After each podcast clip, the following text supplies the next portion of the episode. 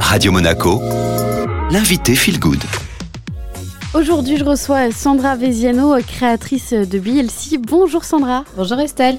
Aujourd'hui, vous avez décidé de nous parler de l'alimentation euh, cétogène. Qu'est-ce que ça veut dire cétogène? Alors, cétogène, euh, c'est déjà une alimentation qui me tient beaucoup à cœur et je pense qu'on fera d'autres volets sur, euh, sur ce sujet parce qu'on peut en parler très longuement. Donc, l'alimentation cétogène, c'est lorsqu'une personne consomme au quotidien des aliments et des boissons qui contiennent à la fois très peu de glucides, donc très peu de sucre, une forte proportion de graisse. Alors quand on parle de graisse, on ne parle pas de chips, hein, on parle de bonne graisse. Et dans ce cas-là, le foie, il fabrique une grande quantité de petites molécules qu'on appelle les cétones ou corps cétoniques. Et ces cétones, elles constituent une bonne source d'énergie pour le, quasiment tous les tissus corporels. Est-ce que c'est nouveau? Est-ce que ça fait partie par exemple de ces nouvelles tendances? Et non, c'est pas une mode du tout. Euh, consommer beaucoup de matières grasses et une bonne quantité de protéines, mais peu de sucre, c'est pas du tout ni une mode ni une lubie euh, que je et j'ai encore moins rien inventé.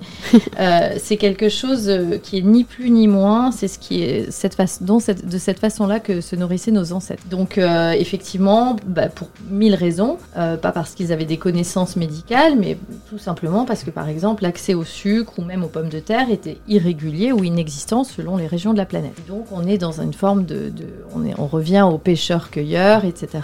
Et donc avec très peu de sucre, parce que je crois pas que les barres de céréales ni des pâtes à tartiner euh, n'existait à l'époque. Donc c'est une méthode que vous nous euh, recommandez euh, vivement? Oui, je la recommande vivement et puis elle est très intéressante. On en parlera dans d'autres chroniques. Elle est très intéressante bah, pour la perte de poids, elle est très intéressante dans un mode de vie sain et même pour des pathologies beaucoup plus lourdes pour les gens qui sont par exemple en suivi de traitement de cancer. Merci beaucoup Sandra. Un podcast à retrouver sur toutes les plateformes en tapant Radio Monaco Feel Good.